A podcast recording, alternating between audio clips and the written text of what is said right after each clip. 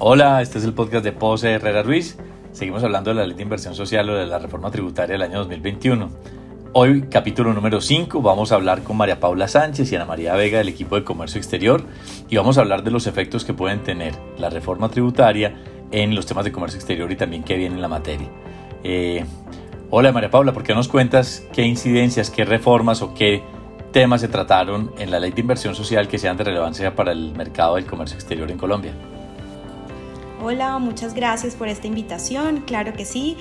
Em, respecto a tu pregunta, eh, realmente la reforma tributaria en esta oportunidad únicamente trae un cambio que tiene incidencia directa en las operaciones de comercio exterior y es respecto al IVA de las importaciones eh, por tráfico postal y envíos urgentes.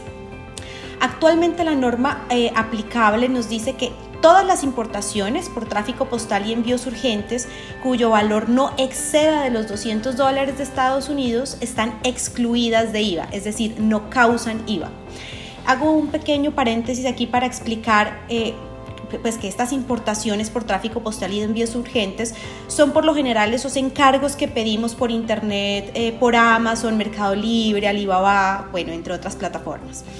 Entonces, hoy esas compras que realizamos por Internet de cualquier procedencia, eh, al momento de su importación a Colombia no causan IVA cuando dentro de varias otras condiciones de cantidad, medida, peso, cuando su valor no excede de los 200 dólares norteamericanos. Entonces, ¿cuál es el cambio que introduce la reforma tributaria?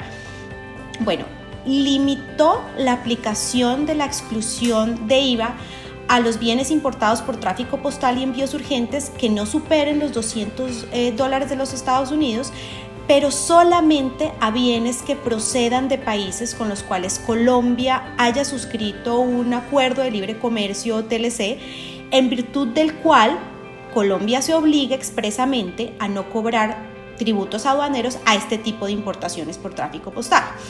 Entonces, el TLC eh, con el que tenemos este tipo de compromiso es el TLC entre Colombia y los Estados Unidos. Con todo esto en la práctica, lo que la reforma tributaria eh, nos está eh, diciendo es que está limitando la exclusión de IVA a los envíos por tráfico postal y envíos urgentes de menos de 200 dólares de bienes procedentes específicamente de los Estados Unidos. Esa fue la modificación principal. Sí, hay María Paula, em, valdría la pena resaltar algo y es que si yo quisiera comprar un bien que, por ejemplo, cueste 800 dólares por internet, yo lo puedo seguir haciendo y lo puedo traer bajo la modalidad de tráfico postal. Pero ¿qué pasa? En ese caso tengo que pagar arancel e IVA. Es decir, de hecho puedo traer por internet cualquier tipo de bienes por esta modalidad hasta los 2.000 dólares. Pero ahí el gran cambio, tal y como tú lo mencionaste, si quiero comprar un bien que me lo despachen de Estados Unidos y que no cueste más de 200 dólares, voy a pagar, no voy a pagar ni arancel ni IVA, sino simplemente el envío que me cobre esa empresa. Y de hecho ya hay empresas pues que inclusive no pagan envíos. Entonces ahí el tema es, si quiero comprar ese bien que cueste menos de 200 dólares, pues es maravilloso porque pues me voy a ahorrar ese dinero en arancel e IVA. Y de pronto pues en el envío. Gracias Ana María. Una pregunta para quienes no manejamos estos temas de comercio exterior, eh, y, cómo se hace esa facturación de IVA. Es decir, si viene de otro país, ¿quién factura? Si, es, si, si el exportador desde otro país eh, pues no está obligado a facturar IVA en Colombia o tiene que registrarse para efectos de IVA en Colombia, o cómo hace la facturación de IVA como vendedor. Pues básicamente, em, como tú lo que haces es comprarlo a un proveedor. Entonces, tú haces el pago normalmente por una tarjeta de crédito. Entonces a ti tú simplemente pagas, eh, te emiten tu factura, pero ya para el efectos eh, de la importación lo que te dan es como una guía, que es como una declaración de importación simplificada y ahí es donde están como establecidos los tributos en caso de que tengas que pagar y si no, pues simplemente te van a cobrar los gastos de envío, pero es simplemente eso. Muchas gracias. Eh, María Paula, hemos venido hablando en, todos estos capítulos de la reforma tributaria los efectos en la competitividad y definitivamente eh, el, régimen de zonas francas eh, aparentemente sigue siendo uno de los, eh, en los que seguimos siendo competitivos o al menos es más competitivo que digamos que el régimen ordinario para los eh, temas adicionales. ¿Cómo se mueve ese tema de, zonas francas? ¿Hay algo que impacte la ley de inversión social para efectos de los, del régimen franco? Mm, bueno, afortunadamente para todos en esta reforma tributaria no se realizó ninguna modificación al régimen franco. Eh, sin embargo, la nueva tarifa del impuesto sobre la renta, que como sabemos será el 35%, hace que la tarifa de renta de los usuarios industriales de las zonas francas quede 15 puntos porcentuales por debajo de ese 35%, lo cual hace este, sigue haciendo de este régimen muy atractivo. Entonces las zonas francas seguirán con una tarifa preferencial de renta del 20%, lo cual es una renta objetiva, es decir, aplica para todas las actividades generadoras de renta de los usuarios industriales eh, ubicados en las zonas francas. Eh, adicionalmente se mantienen los otros tratamientos preferenciales tributarios que tienen las zonas francas, lo cual sigue haciendo de este un régimen muy atractivo y principalmente aparte de lo que les acabo de decir de la tarifa de renta, pues hay dos em, eh, beneficios tributarios que son muy importantes. El primero es que el ingreso a zonas francas de bienes adquiridos en el resto del mundo pues no tienen el pago de tributos aduaneros ni arancel ni IVA ni, mientras permanezcan en zona franca. Y el otro es que la, eh, eh, este, la compra exenta del IVA de bienes adquiridos en Colombia que sean necesarios para el desarrollo del objeto social del usuario industrial de zonas francas. Entonces estas materias primas, insumos, partes o bienes terminados o materiales de construcción, eh, pues no, no, no, no, tienen este impuesto de IVA cuando se compran en Colombia en el territorio danero nacional, lo cual sigue siendo desde este un régimen muy atractivo. Entonces, en términos generales, no tenemos una, un cambio en el régimen de zonas francas, simplemente tenemos los mismos beneficios que siguen haciendo este régimen muy atractivo. Muchas gracias, María Paula. Ana María, eh, ¿por qué nos hablas un poco más de qué otro tipo de beneficios se pueden tratar y podemos hablar desde el punto de vista del comercio exterior a partir de la ley de inversión social o que se mantienen incólumes a partir de la ley de inversión social? Claro que sí, Andrés. Hay un beneficio muy importante que, que, se mantiene, de hecho ya venía desde el año pasado, y es el régimen de mega inversión.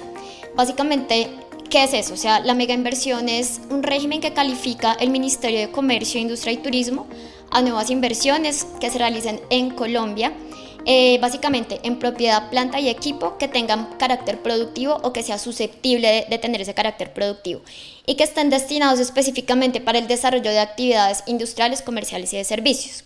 Aquí, ¿qué pasa? Una mega inversión eh, es aquella que se entiende por un valor eh, igual o superior a 294 millones de dólares, que pues es una suma bastante alta, por eso se llama mega inversión, y que genere al menos 400 nuevos empleos directos, pues entre otras cosas.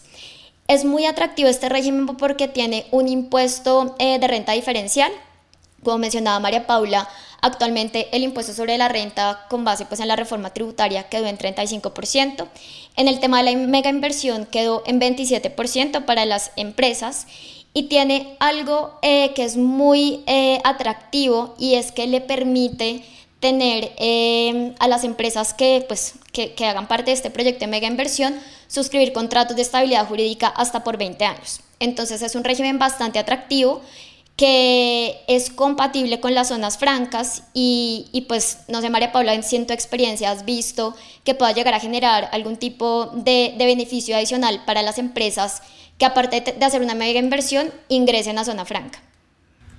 Claro que sí, de hecho, este sería el mejor de los mundos realmente. La combinación del régimen eh, o, del beneficio de la mega inversión con el régimen de las zonas francas es en conjunto eh, lo que generaría mayores eficiencias o beneficios para un inversionista o para un, un proyecto como este.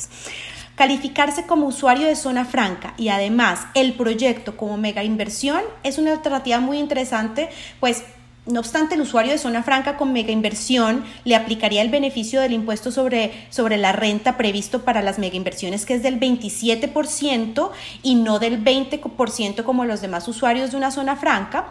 La realidad es que la tarifa combinada es del 28% en zona franca y del 27% en mega inversiones, lo cual pues es una tarifa efectiva más interesante y que además por la combinación se puede aplicar los beneficios conjuntos que nos acaba de decir Ana.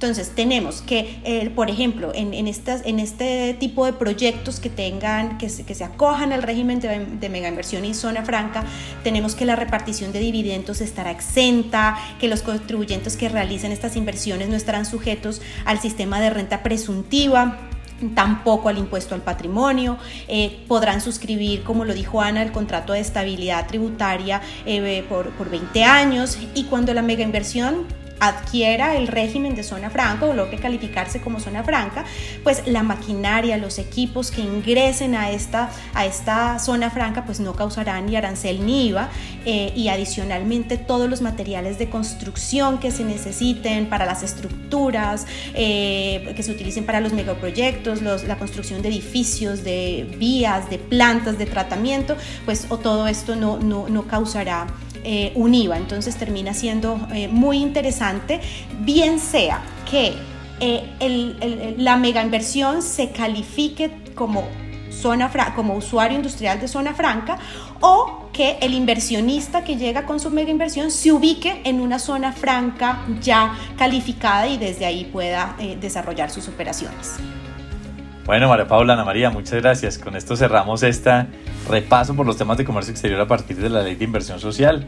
Eh, hemos visto cómo eh, la, digamos, la, la, reforma más importante está relacionada con, lo, con, el tráfico postal en cuanto a envíos urgentes de menos de 200 dólares de los Estados Unidos, eh, exclusión de IVA que sigue aplicando únicamente para aquellos países con los que Colombia haya suscrito tratados de libre comercio, como el régimen de zona, de zona franca sigue siendo un régimen eh, muy atractivo para el inversionista, eh, cómo los beneficios de zona franca se pueden combinar con las mega inversiones y seguir obteniendo una tarifa conveniada de impuesto de renta que definitivamente es beneficiosa para la inversión.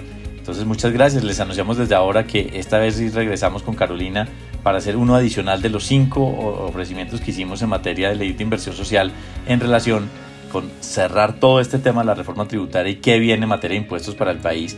Y para ello hemos invitado a Juan Guillermo Ruiz, nuestro socio director del equipo de impuestos. Eh, María Paula, Ana María, muchas gracias. Gracias, Andrés. Muchas gracias, Andrés, y muchas gracias y saludos a todos los oyentes. Al acceder a este podcast, usted reconoce que su contenido y su diseño son propiedad de Poserra Ruiz. La información, opiniones y recomendaciones contenidas en este podcast no tienen como propósito dar asesoría legal.